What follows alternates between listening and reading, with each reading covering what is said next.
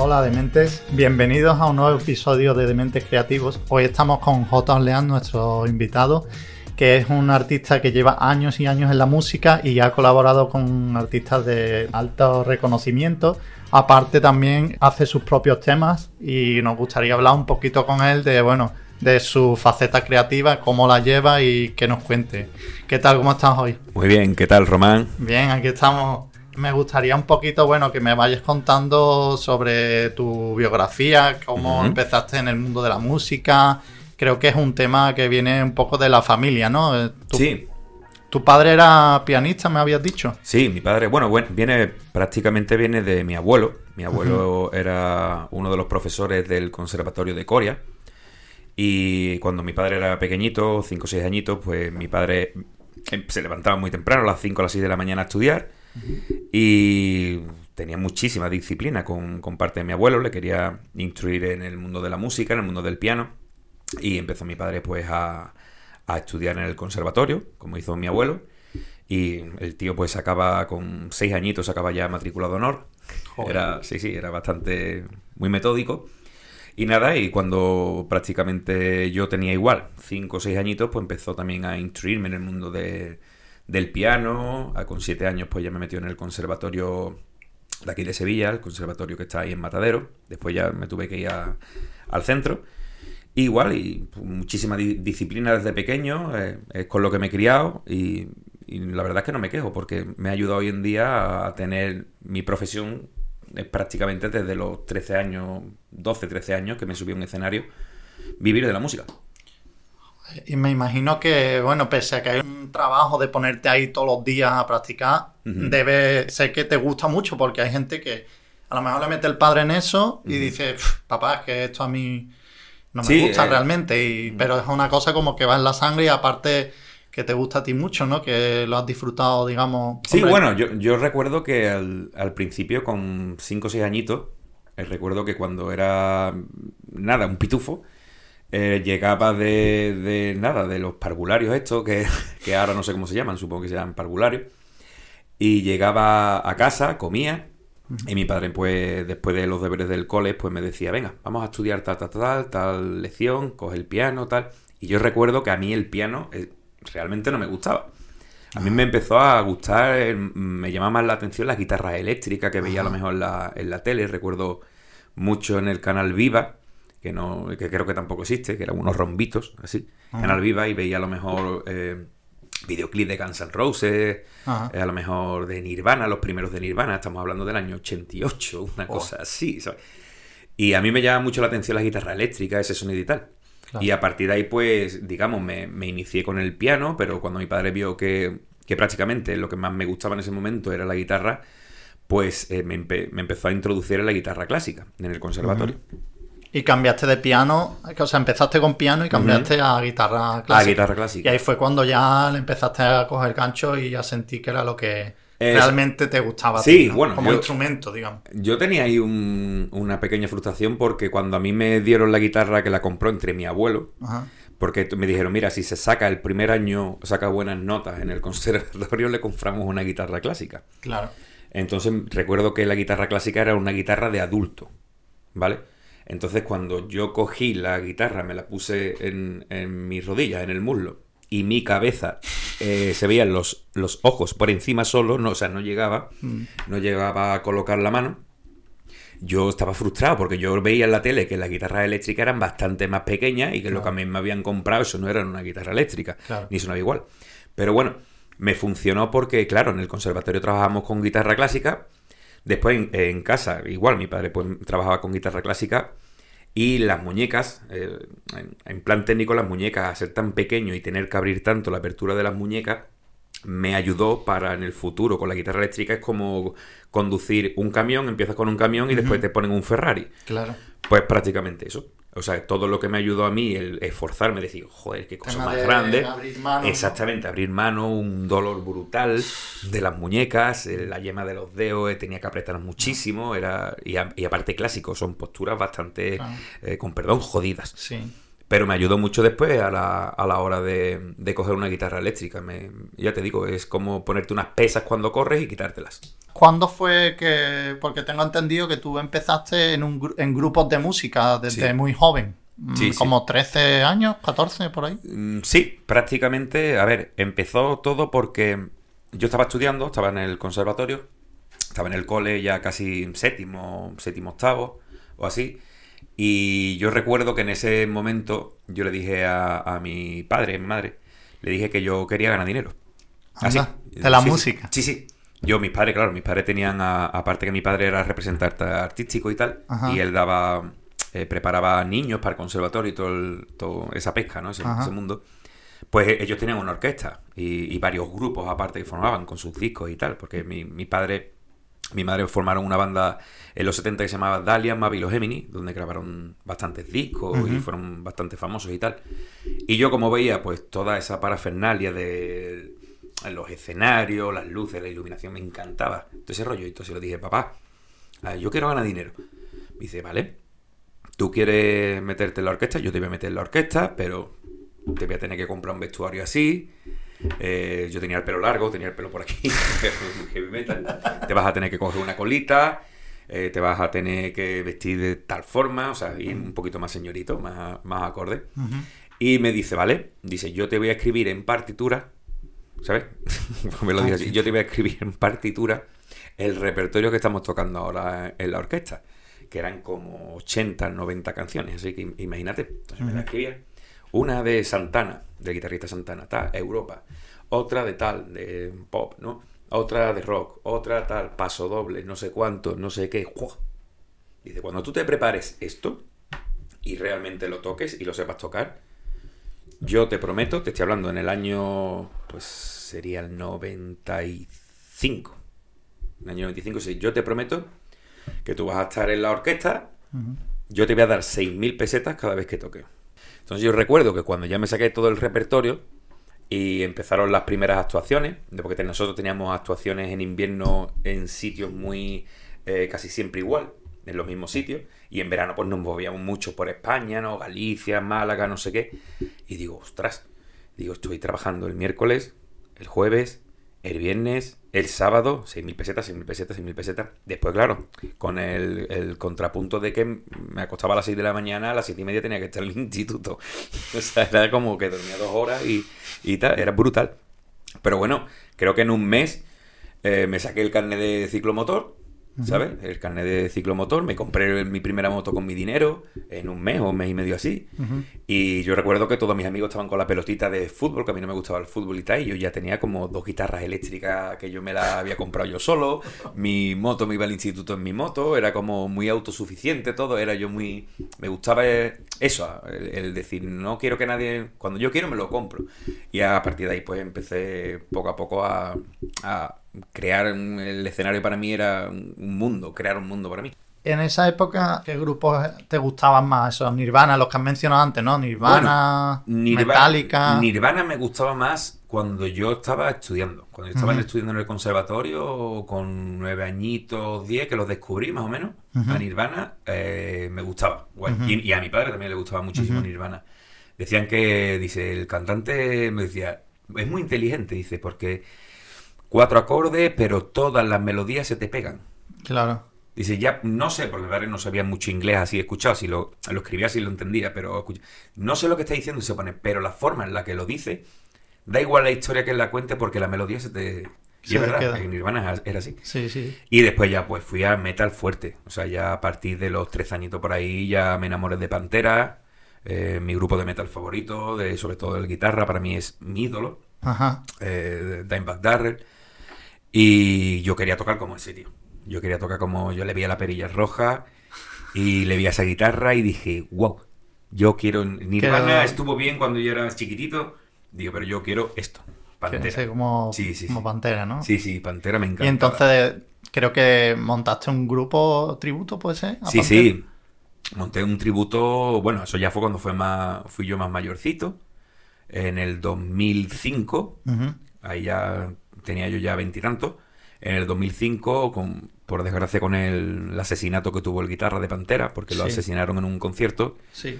A mí eso me chocó mucho, eh, no solo porque fuese el, el, guitarra de Pantera, ni por su carácter, que era un tío, se veía que era brutal, de, de buena persona, se veía que era muy de tú a tú, muy con la fama que tenía, fue por el tema de, joder, es que han asesinado a un tío en un escenario.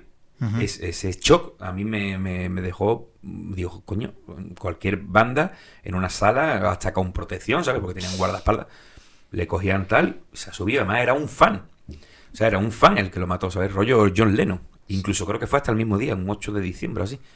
Y, me, dejó muy chocado el tema ah. ese, porque nunca había ocurrido nada tan jodido en, en el tema del metal y sobre todo lo que te he dicho, tío, en el escenario, en una sala pequeña de 500 personas, así. Se sube un tío y le pegue cuatro tiros en la cabeza y... Desgraciadamente es Estados Unidos y pasan esto y a, día de hoy pasa cada vez más. Sí, sí, sí, sí, sí, fue brutal. Y eso por desgracia, como te cuento, ocurrió en el 2004, en diciembre, y en 2005 pues montamos, reunía a varios amigos que para mí eran lo mejor que había aquí en Sevilla. Eh, mi amigo Canina, en eh, la batería. Eh, tenemos un buen bajista también, porque Pantera son cuatro tíos. El cantante era uno, un cantante que yo lo conocía hace muchísimos años, Luismi, y yo la guitarra. Y empezamos a, formar el primer tributo aquí a nivel estatal en España, el primer tributo a Pantera que funcionó brutal fue la primera vez que lo hicimos fue en la sala Q, que lo que hoy se conoce como la sala Custom, de aquí de Sevilla, que tiene un aforo grande, como 900 personas o 1000, una cosa así, y lo llenamos entero. O sea, estaba toda la que hay vídeos por internet. Lo pueden ver, lo podéis ver, chavales. Fue brutal, brutal, brutal. O sea, toda la gente saltando y conmemorando también pues, un poco la memoria de ese guitarra, de Pantera. Y a partir de ahí, pues, eh, se nos vino un, un representante que, funcionaba muy bien con temas de bandas tributo, eh, que también trabajaban con tributos a, a los Scorpion, tributo a Maiden, que yo decía, joder, si Scorpion toca, lo que estáis haciendo un tributo a un grupo que toca. Y dice, sí, tío, pero tú sabes tal, no sé qué. Digo, genio, pero nosotros hacemos un tributo, pero porque se ha separado un grupo. Lo digo, que Scorpio, los Maiden están tocando. Sí, pero bueno, lo llevamos tal, guay. Digo, bueno. Y empezó el tío a contratarnos, nos fuimos a Portugal, nos fuimos a Barcelona, Madrid, Huelva. La verdad es que estábamos prácticamente cada 10 días dando bolos. Y estuvimos eso, hasta el 2009, 2010. Estuvimos dando conciertos, tío, y súper guapo. Y yo recuerdo que produciendo a unos chavales que eran franceses, que estaban aquí en España, ¿vale? Que hacían hip hop y tal. No recuerdo bien el nombre porque me encantaba, el proyecto que tenía me encantaba. Era como hip hop, pero ahora uno de los chicos cantaba marroquí. Y recuerdo que en ese momento dije, joder, digo, si yo le puedo hacer estas bases musicales a, cualquier persona y puedo hacer este, estas líneas o decirle, oye, mira, esto no va bien por aquí, que hacía yo mucho de reglista en ese momento, ¿no?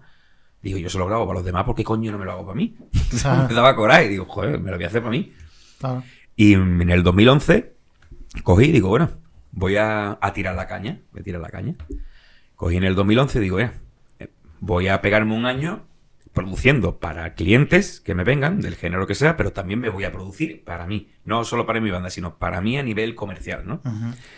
Y en ese momento dije, venga, voy a coger una canción de este tipo, rollo Pitbull, ¿Vale? Que lo veía yo en esa época, Pitbull daba mucha caña en, esa época, ahora no tanto, pero Pitbull en el 2010-2011 estaba, siempre en los top, ¿no? En los top, en los top. Digo, voy a hacer una canción estilo así. Estilo Pitbull, estilo rollo Miami, rollo tal. Y otra un poquito así más rollo Juan Magán o electro latino, ¿vale? Me hice dos o tres temas. En ese momento los mezclé guay, los mastericé. Y digo, venga, vamos a buscar por internet, ta, ta, ta. Cogí algunos de mis contactos. Oye, mira, necesito el contacto de tal discográfica, ta, ta. Vale, tío, Juanjo, venga. Lo cogí, hice un escrito, envié las dos demos. Y creo que a los dos o tres días eh, me llamó el, el AIR, el Bueno, los AIR, para que lo que no lo sepan, son los, los filtros, las personas que, que, controlan dentro de una discográfica o un sello discográfico, controlan el material, ¿no? El, oye, pues esto no me gusta, o esto sí me gusta, pero cambia esto y te voy a hacer tal, tal, tal, ¿no? Y me envió el IR, oye, tío, me encanta tu rollo, tío, qué guay, tío. ¿Quién es el que canta contigo? Y digo, eh, yo. Y dice, no, pero es que hay como dos o tres tipos de voces, está. Digo, sí, sí, soy yo, soy que lo que hago yo, que el estribillo lo he hecho con un plan, dale, dale, sube, sube. y digo, y después he hecho lo- las otras a lo mejor más cantado, digo, pues se me da bien a lo mejor cambiar de voz. Y, Hostia, qué guapo, tío, no sé qué, venga, Wally, te contratamos, no sé cuánto. Me enviaron el contrato, me pagaron royalties por adelantado. Ajá. Eh, a los dos meses, tío, tu canción está funcionando de puta madre, el dale, dale, sube, sube, te lo vamos a meter en un disco de los 40 principales. Y yo, ¿en serio? Sí, sí, un disco físico los 40 principales, donde va Shakira, va no sé cuánto, va Pitbull, va no sé qué, y tú, coño, joder. Flipa, Yo ¿no? flipando, digo, ya qué guapo. Y a partir de ahí, pues me empezaron a llamar de festivales de los 40, de Europa FM, de Canal Fiesta Radio, de no sé cuánto, por dos temas o tres, ¿sabes? Que era, era brutal. Y nada, a partir de ahí, pues me di cuenta que, evidentemente, pues me funcionaba mucho. eh, ser un, ar- un artista de, de este género urbano, ¿no? Por llamarlo de alguna manera, pero que me adapto muy bien a, lo- a la- los cambios de voz. Por ejemplo, si quiero hacer una voz así, pues boricua, una, la típica voz boricua se me da bien. Si quiero cantar más melódicos, pues también, guay. Y esos cambios de voces, pues me, me han hecho eh, como componer en mi repertorio diferentes tipos de canciones, una más de trap, otra más balada, otra rollo bachata, otra tal. O sea, no solo meterme, eh, venga, voy a hacer reggaetón. Reggaetón, no. Claro. Entonces, a mí me gusta, por ejemplo, el reggaetón, vale, pues este año voy a hacer dos de reggaetón, dos de, por ejemplo, trap, dos de no sé cuánto, no sé qué, y cambiar el registro de voz a lo que a cada una, digamos, le, le, le, le venga bien.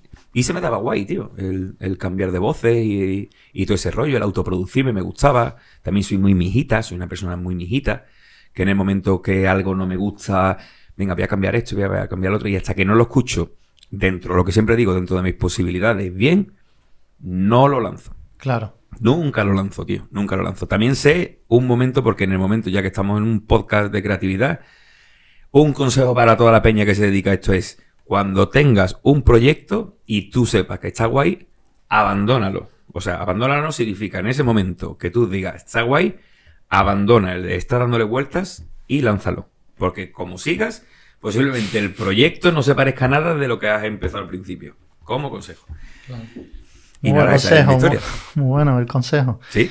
Eh, el tema de, del, de- del estar en, en la música, en- que tú que has producido para más artistas, Sí. eh, es, es verdad que hay muchos artistas que a veces no reconocen la labor del productor, que es probablemente la más importante. Y yo sé que, que has debido sufrir, igual que muchos productores, ese, Sí. eh, ese digamos, como, ah, no, yo soy el artista y yo, yo produjo el tema y yo, ¿sabes? Yo, yo, yo, yo, yo, pero Sí. no, no nombran o, no, o al beatmaker o no nombran al Sí, productor aquí- cuando aquí- es el 50% del trabajo. Si Bueno, digamos que si tú te has hecho la letra, es yo- una parte yo- nada más. de- yo- yo te digo con sinceridad que yo he llegado a trabajar el 90% de temas de otros artistas. El 90%. Me llegaban con una idea muy básica de una letra, de un concepto.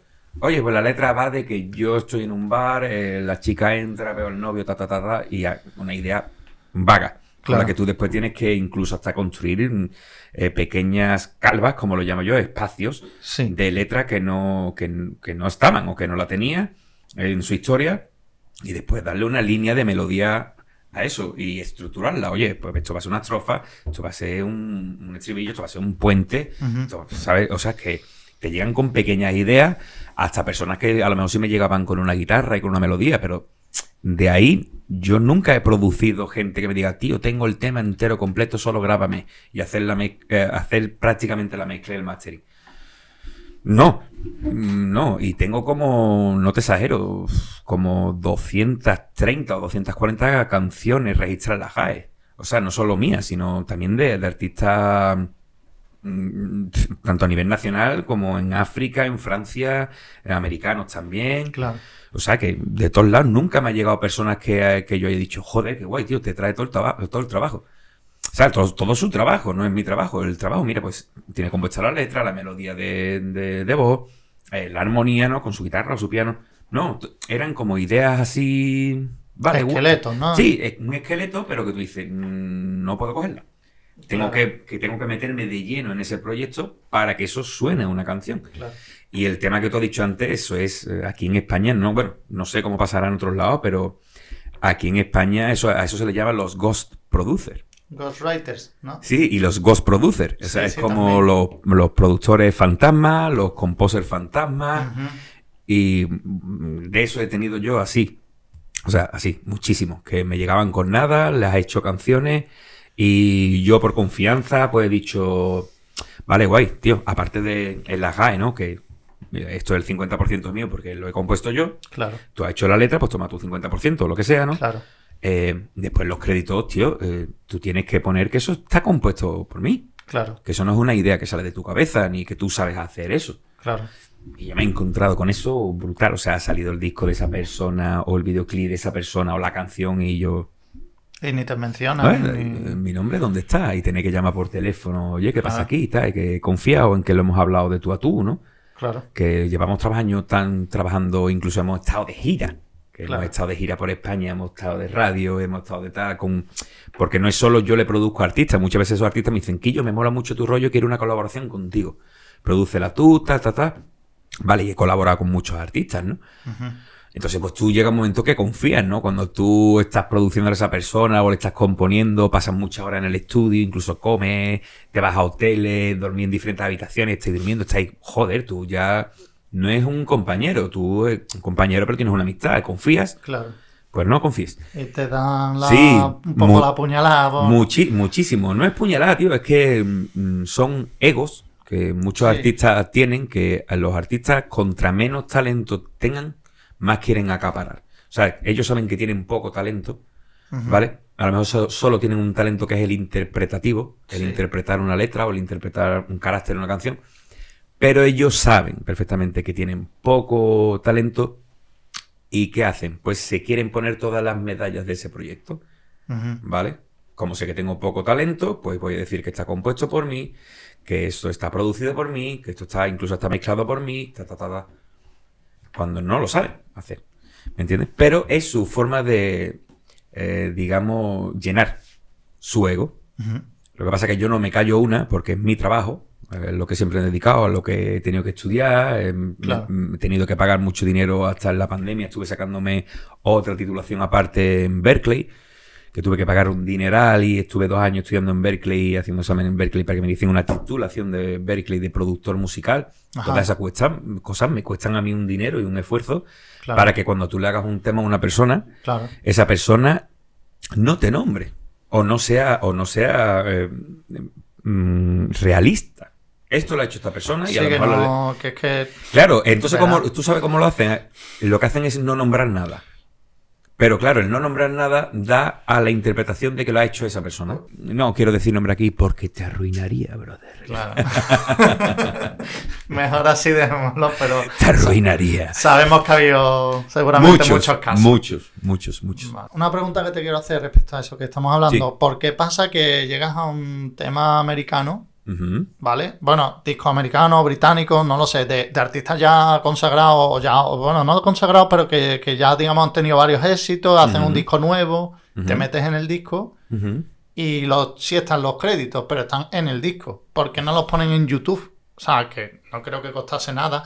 Cuando sí es verdad que yo he visto artistas españoles que se han, mencionado producido por fulanito de tal. que hay gente que sí lo respeta y lo y pone, digamos, producido por tal, eh, beatmaker tal, eh, el artista colaborativo tal, em, eh, no sé, mezclado, masterizado por fulanito, porque a veces en tu caso es que lo haces todo prácticamente, pero es verdad que hay otros artistas que a lo mejor cuentan con un artista que les mezcle, otro que sí, claro, son diferentes, a lo mejor en diferentes... Que les haga el beat. ¿sabes? En el tema del rap, por ejemplo, muchos, muchos cogen para hacer el beat y luego aparte otra persona que más especializada en mezcla porque están buscando a lo mejor un tema en específico y, buscan una persona que sepa mezclar muy bien, pero eh, para el beatmaker una persona que sepa hacer beats de un género en concreto trap o lo que sea que les gusta mucho. Sí. Entonces así lo hacen, y pero sí mencionan, en cambio, en, la, en los yo temas... Te, yo te puedo contar, tío, anécdotas de que yo, em, viéndome ese tipo de,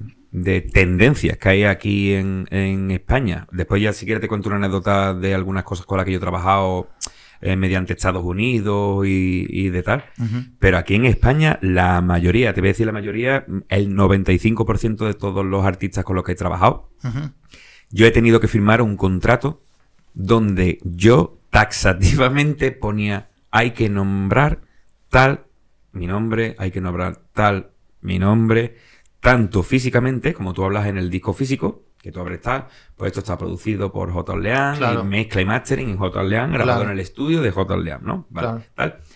También en redes sociales. Sí. ¿Sabes? En redes sociales no me digo que, yo, a ver, no le voy a estar diciendo a una persona, no, cada vez que ponga esto en Facebook, en el post, me tienes que poner a mí. No.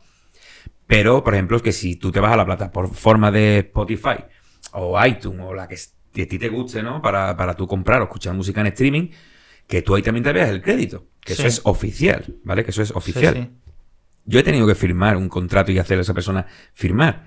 Después me he encontrado en muchos casos de que sí, en el disco estaba tal y cual, pero después ahí en, Spotify no, Claro, no, no en redes sociales, sino en plataformas de streaming. Ah, vale, Plataformas de streaming, que es lo más fuerte. Que ahí sí tendría que, Claro, ahí tendría que estar, en los créditos de abajo. ¿Por qué? Mínimo por, muchas cosas. Yo trabajo para diferentes discográficas, eh, porque tengo contacto con ellos. Trabajo para Warner, trabajo para Blanquinegro, trabajo para Music Factory, que es Clipper, que es una asociada de Sony. Entonces, si yo, eh, imagínate, mm, a Warner le gusta ese trabajo que yo he hecho, porque la está escuchando, oye, me gusta tal. ¿Quién ha hecho esto? Claro. se va a los créditos, ah, hostia, está producido por tal y compuesto por tal. Ahí lo ven. Me llaman a mí, oye, ¿Qué me ha pasado? Oye, mira, tenemos un artista aquí que acaba de empezar, tal, que tiene buena imagen, buena tal, no sé cuánto, y nos gustaría que le hicieses esto. Es trabajo, ¿verdad? Claro. Si tú no lo pones, es un ghost producer, es un ah. ghost composer, es nada. Entonces, da a entender, el no ponerlo, da a entender de eh, que lo ha hecho el artista. Es decir, el, el no poner información. Todo, la interpretación es que, mm, bueno, lo habrá hecho el cantante. Es mentira no lo ha hecho. Pero funciona así, tío. En cambio, yo he trabajado para cosas gordas, he trabajado para pequeñas producciones con Justin Timberlake desde lejos, con Jay-Z, que, es un artista que es brutal. Jay-Z, ¿no? Sí, sí, pero para adentro entiende. Sí, sí, Jay-Z. Jay-Z, Jay-Z. He trabajado en cosas. Creo que ya ni te acuerdas de qué temas eran, de hace tanto tiempo que. Pues tendría. Tendrías que mirarlo, ¿no? Tendría que mirarlo en el móvil y enviarte. Pero te estoy hablando del 2011, 2012 por ahí. O sea, haciendo líneas de sinte, haciendo cosas muy. Cuéntame un poquito de eso, porque eso está muy chulo. Tú te vas a Estados Unidos, ¿no? Creo que era. Y hiciste como un internship, o no sé cómo se llama. sí. sí, bueno, un internship sería como un. Eh, un, estudiante que está. Sí, bueno, yo, yo, lo hice más a lo loco. Yo lo hice más a lo loco. Yo conocí allí a, diferentes amigos que se dedicaban también a la música. Eh, también me hice en esa época, bueno, te estoy hablando más atrás, de esa época cuando se utilizaba el MySpace, ¿vale? Me hice muy, sí, sí, sí, Fíjate ya, que no parece mentira. Me hice muy amigo de la pareja de Phil Anselmo, que era el cantante de Pantera. Ajá. Me hice tal eh, amistad con él, eh, con el batería de Down, que es Jimmy Bauer, con el con Piper Keenan, que es el guitarra de Corrosion Conformity, mm. tuve tanta tanta amistad con ellos que eh, yo decidí irme a, Luisiana, a Nueva Orleans, en un viaje, y ellos me dijeron, tío, vente, si te vienes para acá, avísanos, y te vienes para acá, tío, y hablamos de música, hablamos de tal, no sé qué. Y me lo pasé pipa, estuve conociéndolos a todos y la verdad que unos tíos geniales. Y gracias a esas cosas, me pusieron también en contacto allí con diferentes tipos de sellos y de discográficas que funcionan allí, no solo a nivel internacional, como puede ser Warner, Universal y todo eso, sino a nivel más de Estados Unidos, que solo están allí, en Estados Unidos. Y gracias a eso, ¿vale? Me, me, pusieron en contacto con un promotor en esa discográfica que llevaba diferentes artistas y te escuchaban cosas. Oye, pues envíame tal trabajo, tal, tal. Oye, ¿cómo se te va, por ejemplo, el, el, el Rhythm Blues? Ah, pues guay. ¿Cómo se te va el R&B? Ah, guay. Escucharon diferentes cosas mías tío, pues quiero que trabajes, aunque sea en distancia, tío, vas a trabajar aquí con, con que van a hacer un, un single para un, un nuevo LP de Justin Timberlake. O sea, yo flipando, tío. Yo, coño, qué guay. Sí, sí, queremos que haga este tipo de sintetizadores, que digamos las texturas, ellos te marcan texturas, ¿vale? Yo lo entendí, más o menos lo que querían, sobre todo es intenta no estorbar la voz. Claro. Haz lo que tú quieras, o sea, dentro de unos márgenes de armonía, pero no molestes la voz, ¿vale? Y yo lo entiendo muy bien. Trabajé en eso, trabajé para Jay-Z, trabajé también para una demo que tenía en esa, en esa época de B. Bowie, también en las baterías. Después a nivel de meta he trabajado para Davoga, he trabajado para Mastodon, le hice, se rompió la el batería, se rompió la, la muñeca, estaban en plena grabación de un disco y tuve que secuenciar toda la batería, toda la batería del, del disco con el Z Drummer. Le hice entero, oye, necesito las líneas de guitarra, las de bajo, dónde va la voz, dónde no va. Un lío, pero bueno, lo hice, fueron 13 temas. También te estoy hablando del 2008, 2009. Ajá. Eh, se lo envié todo. Después de todo eso, pues va. Eh, lo tienen que ellos poner el sonido que quieran, pero más o menos les gustó el sonido que yo le envié, porque un sonido muy, muy pesado, muy guapo. Y, y, tío, ahí eh, hay menos eh, controversia con ese tema, con el Ghost Producer. O sea, si tú has hecho eso, pues esto es lo que hay. Hasta te lo hacen firmar, tío. Yo firmaba contrato, oye, esto lo haces tú y esto es lo que hay. Y te pago y está, sale reflejado. Aquí es como no, aquí es te pago así. no. Tío, coño, jo, firma algo que tampoco pasa absolutamente nada, ¿sabes? Esto te va a costar este dinero la producción y esto fírmalo, que, mm, que tampoco es un contrato súper vinculante todas las cosas, tío. Es un contrato muy normal donde lo tuyo es tuyo, lo mío es mío y fuera, tío, pero son tendencias aquí en España, tío. Eh, supongo que será la típica picaresca española, o lo que se suele llamar. Vamos a hablar un poquito de- del proceso creativo, de tu proceso en cuanto a la música, cómo te Vale. aproximas al hacer un tema, eh, más o menos tienes una dinámica. Cuéntame Sí. un poquito, o sea, va cambiando según el tema, o cómo, o sea, empieza la melodía, después empieza Mm. la letra o al revés. Vale, el proceso creativo Sí. Vale. Pues no es que tenga una dinámica, tío. Eh, a veces, por ejemplo, estoy, eh, ¿qué te digo yo? tío? En casa tengo un, un estudio, ¿no? Pequeñito, pero, bastante... eh, o sea, que, que me tengo todas las herramientas, ¿no? Y a veces mm, yo suelo tirar mucho, no sé por qué, me, de- me dejo llevar mucho por las energías, ¿vale? Las energías me refiero a los instrumentos. A lo mejor me pongo en ese momento a construir una batería, ¿vale? Y esa energía me provoca un bajo. ¿Vale? Ajá. Ya se me viene una melodía de, de bajo.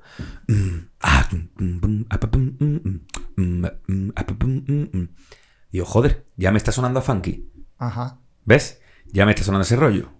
Voy incorporando una guitarra. Es la energía que me va pidiendo el instrumento. No voy la batería tal así, tal así. O sea, ese apartado técnico lo voy buscando más adelante. Porque si meto mucho apartado técnico en ese momento, empiezo yo a encerrar, ¿vale? Le estoy Claro. poniendo unas puertas de no tires por aquí porque no puedes, no tires por aquí porque no puedes.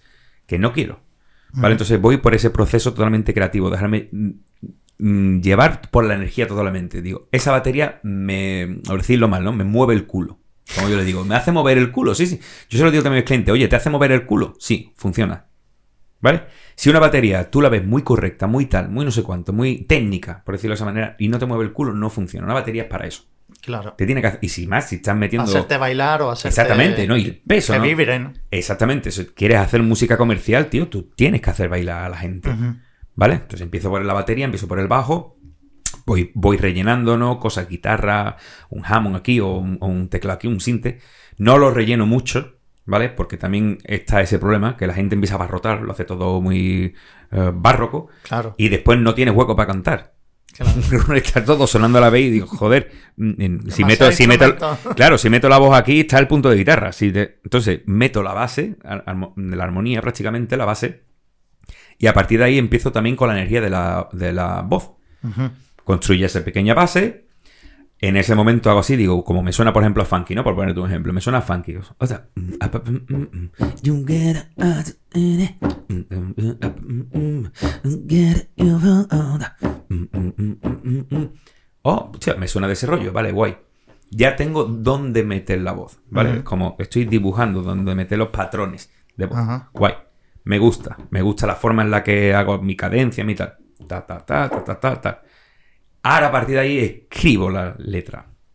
Porque volvemos a lo mismo. Si empiezo la canción con la letra y con la melodía, estoy restringiendo otra vez una base musical a la melodía que yo he creado en mi cabeza con, con tal. Ya tengo que ir. Ah, ostras, estoy en la menor. Con la melodía. Ya tengo que meter el bajo en la menor o en do mayor, lo que sea. Ta, ta, ta, ta, ta. Ya estoy restringiendo otra vez una idea que a lo mejor en mi cabeza funcionaba muy bien Claro. esa letra con un ritmo efímero, pero cuando lo escuchas no, porque la has vuelto a restringir, la has apretado. Entonces siempre prefiero empezar con energía. Me mola la energía que he hecho en esta batería porque es de este rollo. Me mola lo que estoy construyendo, me mola lo que estoy construyendo. Vale, esto es. Me, me suena muy funky o muy soul. Tiro por ahí, ¿vale? Ya me voy en mi cabeza autointerpretando cómo me gustaría que sonara mi voz. Pues me gustaría que sonara rollo, pues, Bruno Mars. Porque es lo que le pega, ¿vale? Una voz así más sutil, más tal, más aguda. O más Michael Jackson, más rajada, más potente. Entonces voy por ahí digo, esto le pega a esto, la hago mía, escribo la letra y después voy con las estructuras, ¿vale? Ya después de tener esa idea, ¿vale? Digo, vale, esto va a ser la estructura. Pues mira, ¿qué patrón va a tener? Tal, estrofa, pues estrofa, estribillo, tal, tal, tal. Pues la construyo. Entonces la canción está muy libre. Muy libre.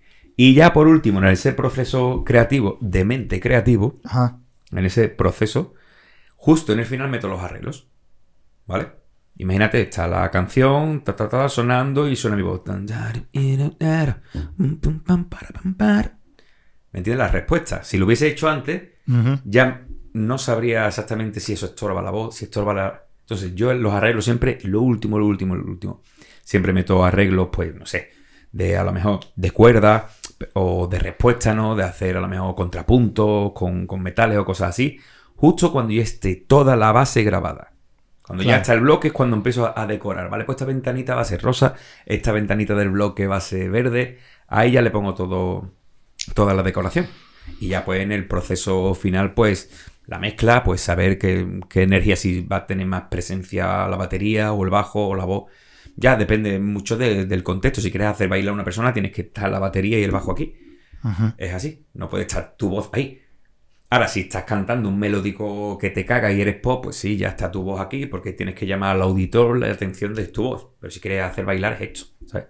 Ya es dependiendo del estilo y de cómo tú la quieres vender al público. Si quieres que se muevan con energía o si quieren escuchar cómo cantas, por decirlo de esa manera. Pues ese sería prácticamente el proceso creativo de todo lo que hago. De todo. O sea, eh, la letra la dejas ya más en un segundo plano y es más. Totalmente es curioso porque, claro, hay cuando estamos hablando a lo mejor de un letrista o de un cantante, a lo mejor él tiene una idea en su cabeza de una canción, una melodía que se le ocurrió y empieza por ahí.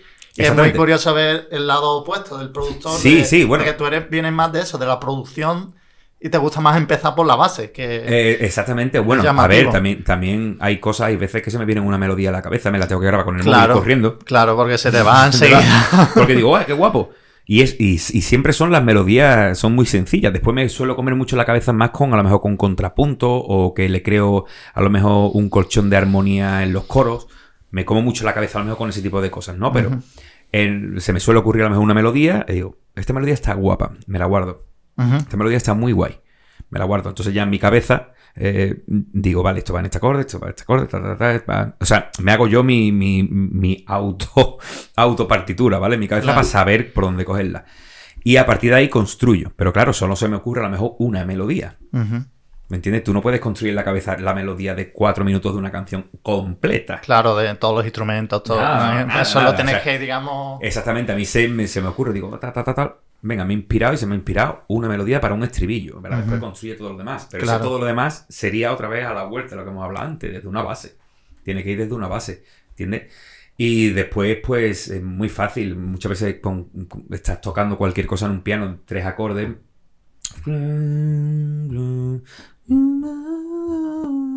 Ya, tienes ahí una línea. Ah, vale, ya está. la grabas un poquito, lo que sea. Ya te da una idea, ¿vale? Para vas una, una balada porque la ha empezado así, ya le pide esa energía, te pide, es que te la pide. Entonces yo soy muy orgánico en ese tipo de, cosas. Y en el rock igual, en el rock em, lo suelo hacer a lo mejor por los riffs. En vez de construir en la música comercial me tiraría mucho por batería y bajo, pues en el metal, cuando yo estoy haciendo para mi banda cosas de metal, estoy tocando y estoy tocando la energía del riff de la guitarra. Y es lo que te guía el tema. ese sería como mi batería, ¿vale? por decirlo de una manera, sería como mi batería. A partir de ahí empiezo a construir batería, el bajo, ta, ta, ta, ta, tal, y después todos los arreglos al final y dejar los huecos para las voces. Pero sí, sería como en los alter en la música comercial. Para mí sería bajo, batería. Y en la música metal o rock, cuando tengo que componer o producir algo, a mí yo voy primero por el riff principal, que yo lo llamo el riff principal, el que más va a sonar, el que más va a identificar la canción, ¿vale? Ese es, sería la batería, ¿vale? La batería de todo lo comercial a partir de ahí empiezo a, construir. eh, para mí en, el apartado arte, en la creatividad, ya sea en música o en escribir un libro o en plasmar una pintura, algo así, te tienes que dejar llevar por, por, por la energía tuya, por lo que te estés transmitiendo, no no dejarte llevar por tendencias ni por tecnicismo. Los tecnicismos vienen siempre después. El apartado creativo nunca puede estar apretado ni ofuscado por el, por el tecnicismo. Después ya te pondrás a mezclar y te pondrás ahí a editar y te pondrás a hacer un mastering y sacar un buen contenido de eso. Pero eso nunca, el apartado técnico nunca te tiene que joder el apartado creativo ni estar pensando, vale, sí, voy a grabar esta línea, pero le voy a quitar, le voy a hacer una EQ aquí arriba. No, tío. No hagas eso, tú graba lo normal porque en el momento que ya estés con eso prediseñado en tu cabeza de ese EQ, ya posiblemente no le vayas a poder meter una guitarra porque van en la misma frecuencia, tío. O sea, no haga, no, nunca te predispongas a hacer algo técnico en algo creativo desde primera hora. Siempre eso, lo último, lo último, lo último. Las dificultades que tú hayas sentido a la hora de, crear o de, de componer. ¿Ha habido, o sea, tú has sentido dificultades? Me suele pasar más cuando, dependiendo de mi humor. O sea, vale, sobre todo dependiendo, no me pasa en el aspecto técnico, sino más bien, en el aspecto técnico lo tengo muy claro todo, más en el aspecto creativo. Tuve una época mm, bastante de estar bloqueado y tal con la pérdida de mi padre. Eh, ahí tuve un...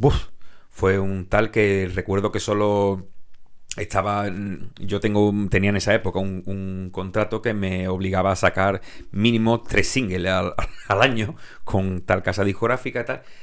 Y tío todo lo que se me ocurría todo era metal oscuro metal doom. Nunca me había puesto yo a cantar gutural me salía gutural de puta madre en ese momento. Era como una ira que tenía yo contenía en mí.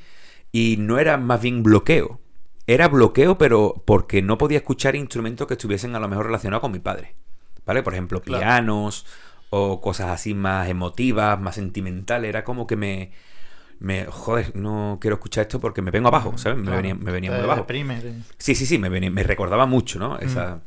Entonces me metía más con el metal y, y empezaba a, a sacar canciones en inglés, en español, de metal, que las canté yo, después se las pasé a mis cantantes que en, esa época teníamos una banda que se llama Macabro 13, se las pasaba, y yo, escúchame esta idea, joder, tío, eso no lo puedo hacer yo, digo que no pase tú, si, eso lo he hecho yo simplemente es, ira, es, mm, es como gritar, pero con técnica, con, desde el diafragma. Y era mm, temas muy oscuros, pero mm, saqué como tres o cuatro temas para esa banda muy guapos, tío, que me gustaban, tío. Y uno de ellos, que, que prácticamente era una ironía, eh, a lo que es perder a mi padre, ¿no? Porque mi padre eh, lo perdí por cáncer, es la ironía del título y de lo que habla la canción, que le puse La ira de los dioses. Así se llama, se puede encontrar el tema. Se puede encontrar. Macabro 13, la ira de los dioses. La ira de los dioses, que es como una, una pequeña ironía que hago yo de que la persona que supuestamente, el que cree, ¿no? El que tiene este paradigma de, de, las cosas, el que cree en algo más sobrenatural que, tú, porque ya los humanos para mí son sobrenaturales, ya el que cree en algo más sobrenatural, yo creo que a veces tiene ira esa persona contra los humanos. Porque ocurren tantas cosas chungas que para mí tiene que, de vez en cuando, tiene que haber una ira ahí. Entonces por eso le puse la ira de los dioses. ¿Qué problemas has sentido tú en tu carrera? Eh, como productor, como músico. Pues si te soy sincero, el problema más grave, es el que hemos hablado hace un rato, el tema de los Ghost Produce, los Ghost Compose, los, el tema de que yo te estoy guisando toda la receta y, y, tú solo tienes que poner la sal final y dices que tú has hecho el potaje. Por lo demás, nada, tío. Por lo demás, siempre disfruto mucho de, de mi profesión, siempre soy una persona que la, la disfruto en el momento que estoy a lo mejor muy agobiado de, de muchas producciones, de muchas cosas, tal me tomo un descanso, me sé tomar un descanso, no muy largo, pero a lo mejor me tomo un descanso de dos semanas en el, que no quiero escuchar música y no escucho nada de música. O solo me pongo a, por ejemplo, a editar vídeos o algo así, o me pongo a producir vídeos o cosas. Eh, me voy a otro extremo, ¿me entiendes? Y lo olvido para después retomarlo con ganas, tío, pero lo disfruto mucho, tío. Es, para mí, yo, yo lo digo, tío, yo soy un privilegiado de, de, de poder vivir de esto, tío. Llevo prácticamente casi 30 años viviendo exclusivamente del mundo de la música y de la, y de la industria de la, de la música. No he trabajado en otra cosa prácticamente que no sea en eso, que me he formado mucho y he hecho muchas cosas. Pero, tío, eh, soy un privilegiado, tío, en eso. Y, la verdad que mm, tengo suerte en eso. Te sientes así con Sí, bueno, afortunado. ¿no? Me lo he currado, pero Sí, que no, me claro. siento muy privilegiado, tío. La no, pero tu, tu, tu tiempo de curro, tu tiempo, Sí, tus sí, años de sí, estudio, tío. eso ha influenciado también, claro. tío, pero- La suerte no viene también... Sí, bueno, es una forma de llamarlo, es como una falsa humildad, suerte. ¿no? Sí, bueno, que te la has No, pero que está. puede ser que la suerte sea... Cuando te ha venido la oportunidad, tú ya estabas preparado. Eso, eso también... No, digamos, yo he buscado la oportunidad, tío. Yo, también se busca, claro. Yo, yo buscado la oportunidad. Yo, yo no pienso Mm. que la gente vaya a tu casa a llamarte. Si tú tienes algún talento, tienes alguna Mm. disciplina que la hagas muy bien, no creo que alguien vaya a tu casa y te diga, oye, escúchame, te va a tocar. Si tú no te expones, porque estamos en un, en un mundo de exposición total, si tú no te expones y no demuestras lo que vales y no demuestras tal, no es- eres eh, nada. ¿Eres de la opinión que el talento se puede forjar? O sea, que no necesariamente porque se dice eso mucho de es que este niño o esta persona nace con tal talento. Que a lo mejor ha jugado al fútbol de pequeño y Sí. pegaba unos balonazos que dices tú, ostras, pero a lo mejor ya. Claro, sí, pero eso es que una cosa es, no le gusta- una cosa es talento y otra cosa es entrenamiento. Son dos cosas muy, muy diferentes. El, el talento y la disciplina, ¿vale? La disciplina estaría en medio, la disciplina, tú puedes tener disci- disciplina para el talento, eh, perdón, y disciplina para el entrenamiento, ¿vale? La disciplina es una conducta.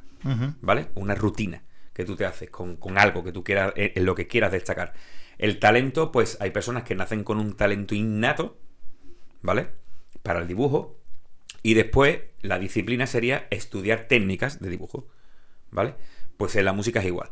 Eh, yo nací con, con oído absoluto, tengo oído absoluto, o sea, una nota que escuche sé qué nota es, o sé qué acorde es.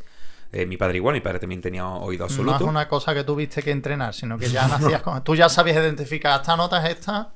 Claro, no, no, a ver, eh, si a ti no te dan un referente, tú no sabes qué nota es. Claro. ¿Vale? El tema es que eso, por eso el tema, el tema de la disciplina, eh, si tú empiezas a escuchar mucho una nota, una nota, una nota, una nota, una nota, una nota. Si tienes oído absoluto, la identificas. Claro. ¿Vale? Pero tienes que tener referente, necesito una muestra para saber, o sea, es como... Pero es así, el, el talento, hay gente que na- nace con un talento innato, después lo van madurando y ¡buah! se vuelven algo exponencial en, todo, en Claro. todos sus aspectos. Claro.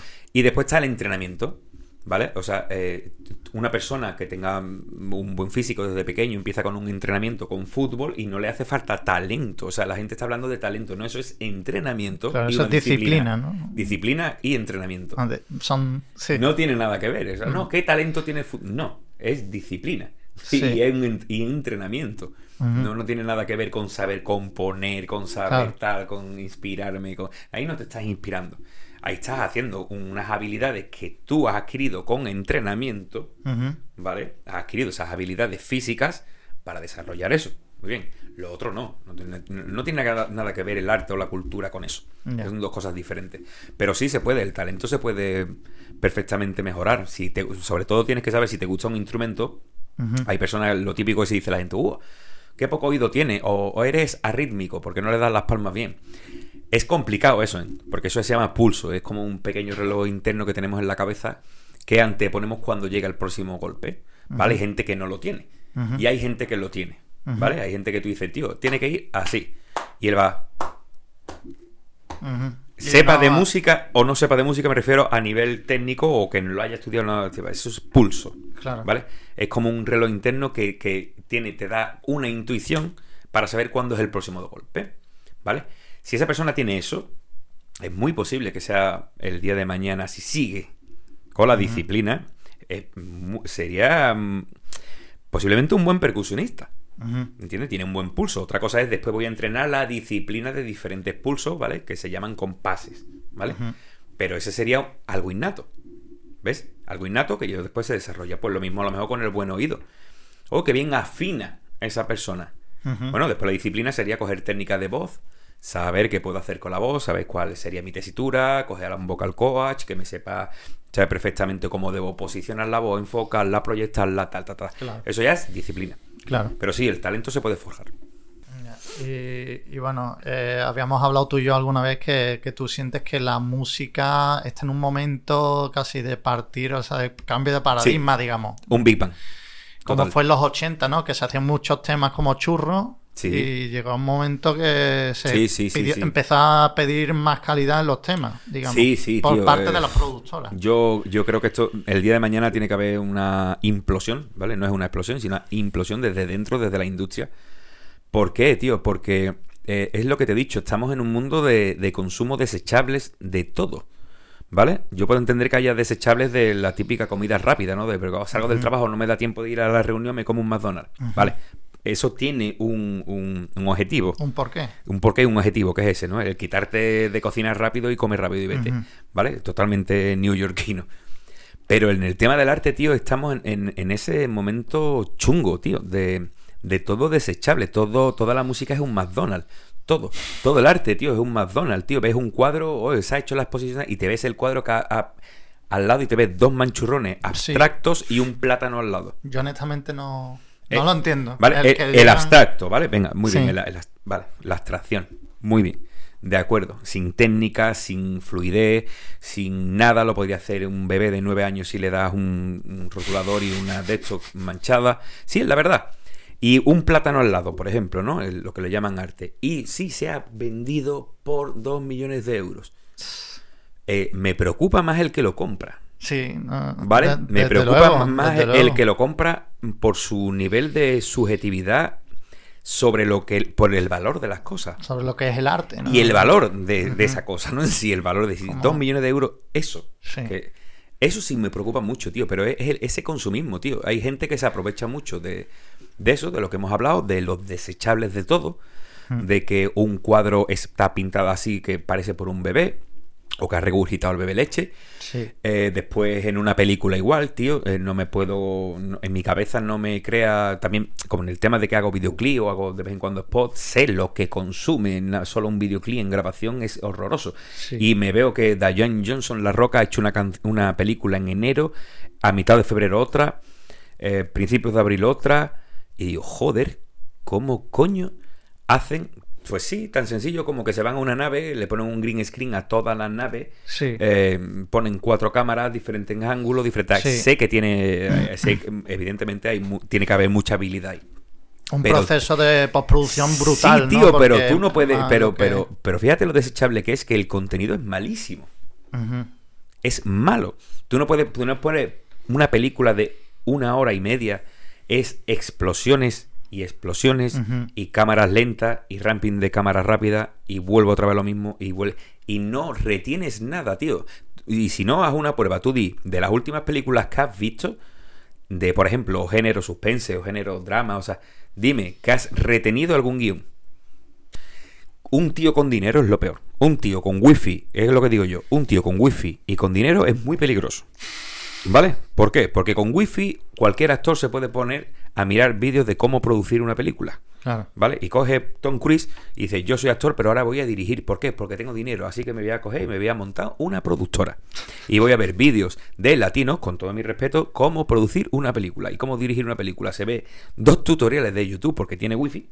He dicho que es muy peligroso el wifi. Y el dinero tiene para montar la SL. Entonces él se monta la SL y dice, voy a dirigir. ¿Cuántas películas? 14 al año.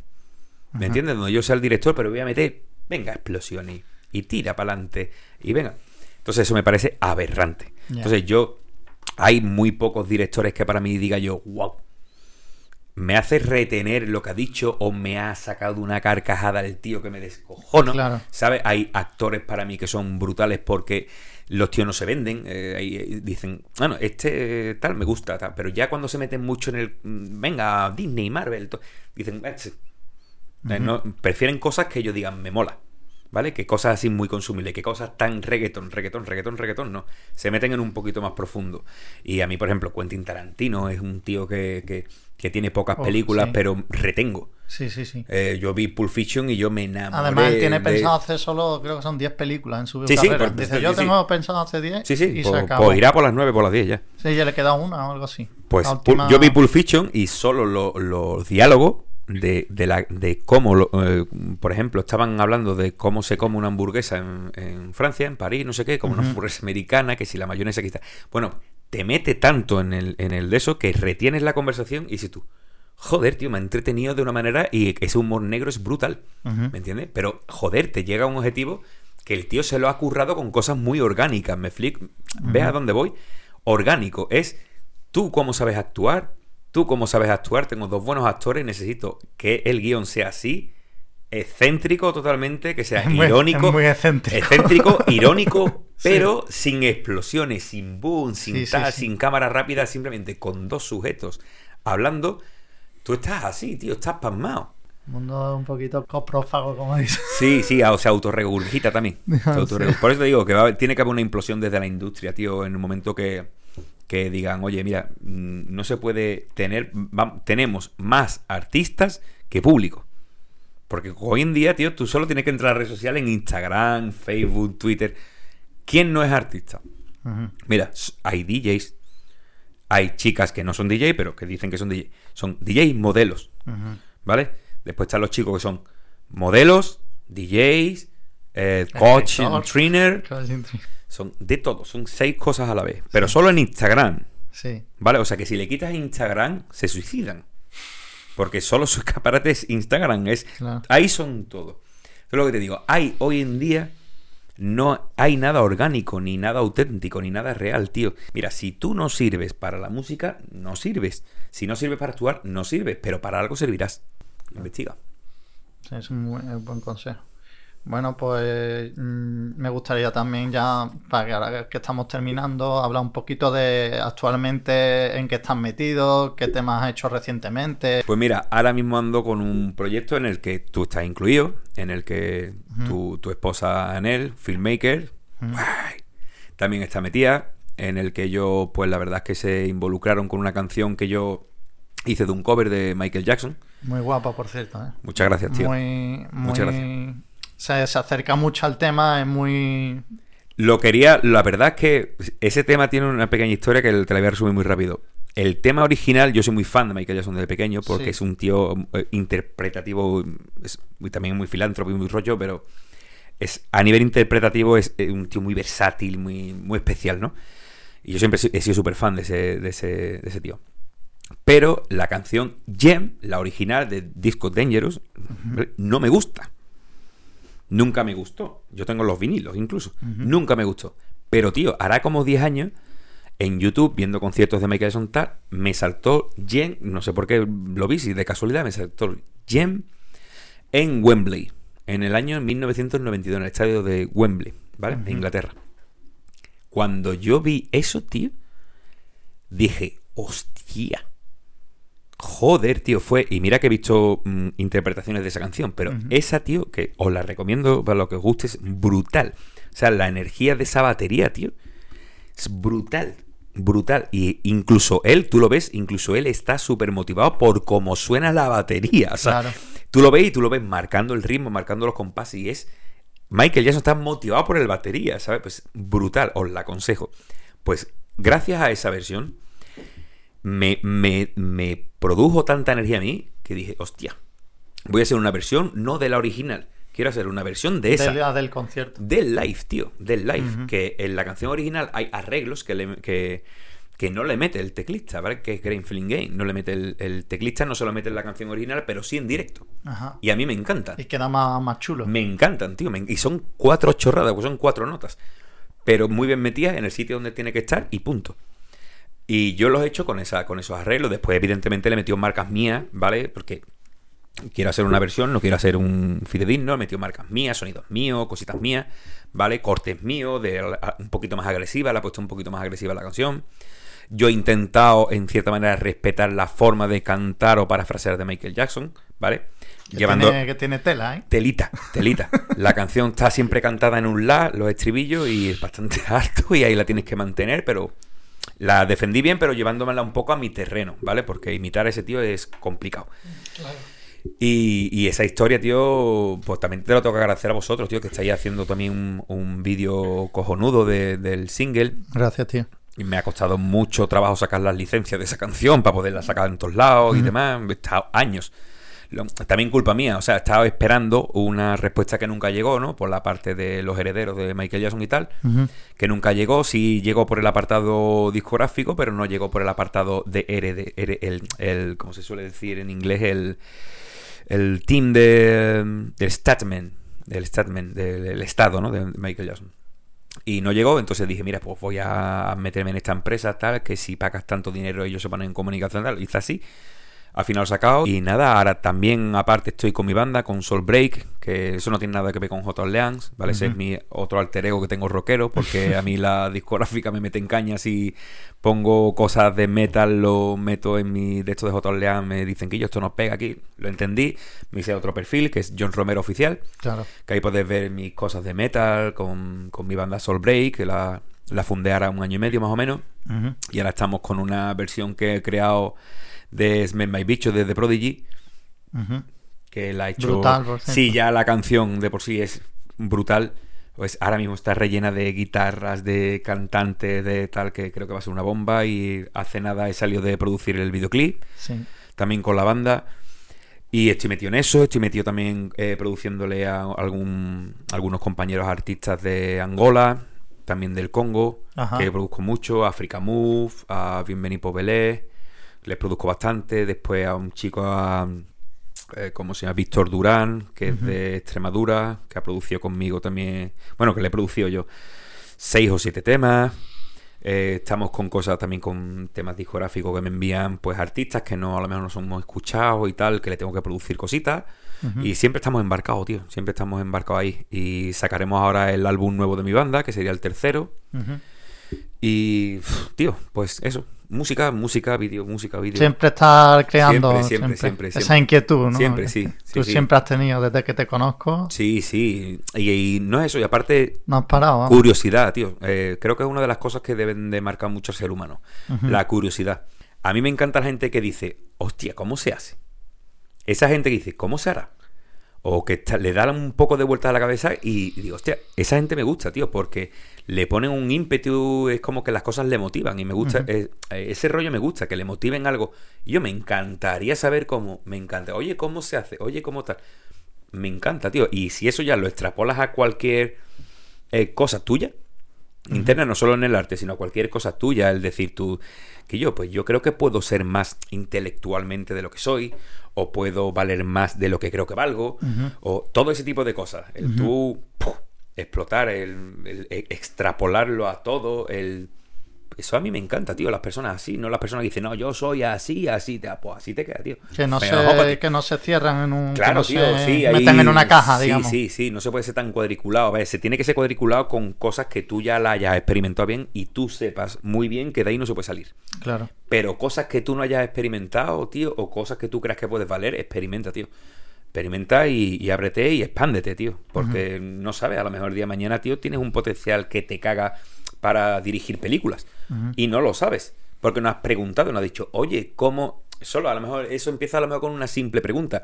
Oye, ¿para qué sirve eh, esto de una cámara? Ya, ya está. A lo mejor esa es la pregunta que te inicia a ti en el proceso de, ¿verdad? Pues tú, por ejemplo, a ti te encanta el tema de dirigir, de la composición, eres composer, el VFX, y tú te fuiste a Canadá a estudiar y tú dijiste, no, a mí me mola este rollo, me mola componer, me mola el comerme la cabeza con tu, tu, tu, tu, tu. Pues lo que digo, tío, que todo empieza con cómo, cómo se hace esto, o me gustaría saber esto. Eso es lo que a mí me, me gusta de la gente. Claro. ¿Me entiendes? Ahora, el aquí estoy cerradito, o esta tendencia que es la que se lleva, voy a la que seguir. Joder, tío. Es que es chungo, tío. Yo el día de mañana, tú piénsalo. Con tantos Instagramers, YouTubers, no sé cuántos, no sé qué, todo terminado en Gamer, ¿no? Gamers, no sé cuánto. Tú ponte el día de mañana, tío, dentro de 15 o 20 años, ¿cuántos médicos vamos a tener aquí, tío? ¿O cuántos profesores? ¿O cuántos tú? Claro, nos ponemos a pensar de una manera muy mal, ¿sabes? Muy artificial, pero tú ponte a, a pensar, hostia, es que la de eh, la, la generación esta que viene detrás mía, si no quiere estudiar esto, el día de mañana yo cuando me jubile yo no voy a tener apenas médicos, ni voy a tener a, a lo mejor abogados, o voy a tener profesores, o- pero lo que me vengo a referir es, el tema es que posiblemente lo haga, y, y la situación que tiene en España a nivel sanitario y a nivel eh, económico con la sanidad, como están las cosas tan politizadas, pero tan mal politizadas, posiblemente se saca la carrera y se pire de España. Claro. Es que para eso están estudiando explico, es- es esas formaciones. Lo peor no es la Ya, ya no es la motivación, que es me- que me preocupa. Que es decir, joder, tío, que dentro de 20 años, mm, como la gente, vamos a tener 20.000 youtubers, pero vamos a estar todos con, con, una- Streamers. con unas infecciones y cosas y enfermedades que vendrán nuevas, pero nadie nos va a poder cuidar porque todos Sí. somos streamers, youtubers, instagramers y, y, y mongels. Antiguamente se decía que la tele era la caja tonta. Sí, sí, no, y, no, el móvil. y lo, sí, y lo era.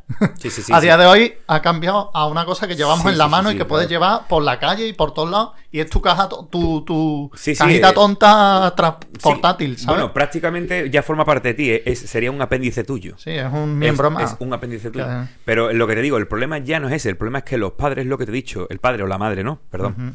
eh, que llega a su casa eh, y a lo mejor estás harto de las ocho horas de trabajar porque Sí. evidentemente ha nacido en otra generación, ¿vale? Y, le, Claro. y le toca cosas analógicas y de mano. Y el niño pues está con cosas más digitales.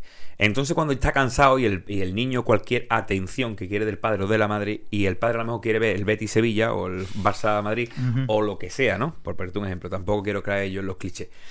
Pero pasa eso, tío, que está cansado la madre o el padre, lo que sea, de ahí, ya, coge la tablet. Ese gesto. Ya, coge la tablet. O niño coge el móvil. ¿Me explico lo que te quiero decir? Ahí es cuando ya empezamos mal. Es cuando, cuando estamos deseando, el adulto de- desea descansar o desea. Y lo que hacen es no conectar con su hijo, tío. Es Claro. como. Es como Uf, déjame un rato a mí tranquilo. Para un rato que tengo tranquilo, cógete el móvil. Claro. Uf, y cualquiera sabe lo que está viendo el niño, ¿sabes? Ajá. Pues nada, me gustaría despedirme. eh, a lo mejor si te gustaría a lo mejor cantar un cachito del can- de la canción de Jam. Es que al final del podcast, digamos que me Ah. gusta hacer como algo creativo, ya que es tu primera vez aquí vale, también. sí. Eh, y no sé, a veces un juego, a veces vas a interpretar algo, o no sé si quieras Sí, improvisar algo. Lo que tú quieras, tío, lo que tú pidas. Venga, ¿qué es lo que más te mola? Sí, si quieres cantar un cachito del, del estribillo de Jam, Sí. del nuevo tema, y así Sí, le bueno, un poquito de. estrofita, la que más- es que tiene letras, La que, tiene te la que más se te, mejor se te dé, No, porque es no, complicadete, ¿no? Que me, que me acuerde. Sí, que te acuerdes. que la tenga. Sí. Nation to nation of the world must get together, face the problems that we see. Then maybe somehow we we work it out. I is my neighbor from the favor. She's a later was a Congo of the people love with loves love or what it's about. Genial. Muy bien. Si nos pudieras decir un consejo aquí para la gente que empieza a producir o Música, ¿no? Música o que quiera entrar en una banda. eh, Lo primero, tío, que el consejo que yo le- daría es eh, que identifiques el instrumento. O sea. ¿qué instrumento es el que te motiva? Batería, guitarra, bajo, voz, eh, lo que sea, ¿no? El que te motive. Después, intenta. Olvídate un poco del tema tutoriales de YouTube, de cómo poner tal acorde y tal. O sea, Ujú. píllate un libro, ¿vale? O ve alguna clase particular, si te lo puedes permitir, no ve alguna clase particular de tal, si no te quieres meter mucho más adentro. Ujú. Fórmate un poco, esa sería mi, la palabra, ¿no? Fórmate un poco, obtén un poquito de lenguaje musical, un poquito de teoría, y a partir de ahí investiga cómo tú eso lo puedes plasmar, ¿vale? Que eso sería a nivel productor. Esto lo quiero plasmar en un disco, ¿vale? Y empiezas igual, ¿vale? ¿Qué me gustaría ser? Un composer, o sea, un compositor, o un letrista, o un productor, ¿no? Que se suele encargar. Tal. Igual, tío, fórmate un poco, eh, entiende los conceptos básicos, las reglas básicas, ¿vale? Para que no se te haga todo el mundo loco. Y sobre todo, intenta, lo, sobre todo lo que te dije al, al principio a ti, Román. El, creo que fue la palabra, siempre la- el arte tiene que estar por encima del, del tecnicismo, ¿sabes? Si- primero, métele caña al arte, métete pop, pop, pop, pop, pom, saca, proyecta, ta, ta, ta, y después, eso, con sus apartados técnicos, los vas coloreando. Ese sería mi consejo, tío. Y después, eh, que no sigan tendencias, tío. Que, que hace falta más autenticidad en los artistas y más individualismo. Que te gusta el reggaetón, sí, bien, pero no lo cantes igual que el otro. Sí, hazlo, Hazlo a trata tu- de hacerlo diferente, ¿no? Llévatelo a tu terreno, tío, o, a- o- o un sello tuyo, tío. No, no hagas igual que el otro porque el otro tenga 100 millones de visitas, da igual, tío. Ten 10.000, pero que, que, que esas 10.000 visitas se convertirán después en un millón. No te preocupes, ¿sabes? Nadie, nadie ha llegado con un millón de visitas en su primer tal. Y tampoco te tiene que preocupar tanto eso, ¿sabes? A no ser que quieras exactamente ganar de monetizar en YouTube, tío. Pero hay muchas más, muchas más maneras, más maneras de ganar pasta con... con con la música y con el arte, no es solo YouTube, ¿sabes? YouTube es algo que te monetizará y ya está. Ese es mi consejo, tío, que no se coman tanto la, la cabeza con las tendencias. Claro. Pues tío, pues muchas gracias. Y bueno, a los que os haya gustado la entrevista con Juanjo, darle un like y suscribiros al canal para tener más temas guays como este, más temas de conversación así, tan guapos. Y bueno, espero que, que estéis pendientes de los próximos episodios. Así que bueno, muchas gracias Juanjo por ti, venir tío. aquí a este hueco y claro que me encantaría volver a invitarte para que vuelvas a hablar con nosotros. Cuando queráis. Pues muchas gracias, tío. Bueno, creativos, nos vemos.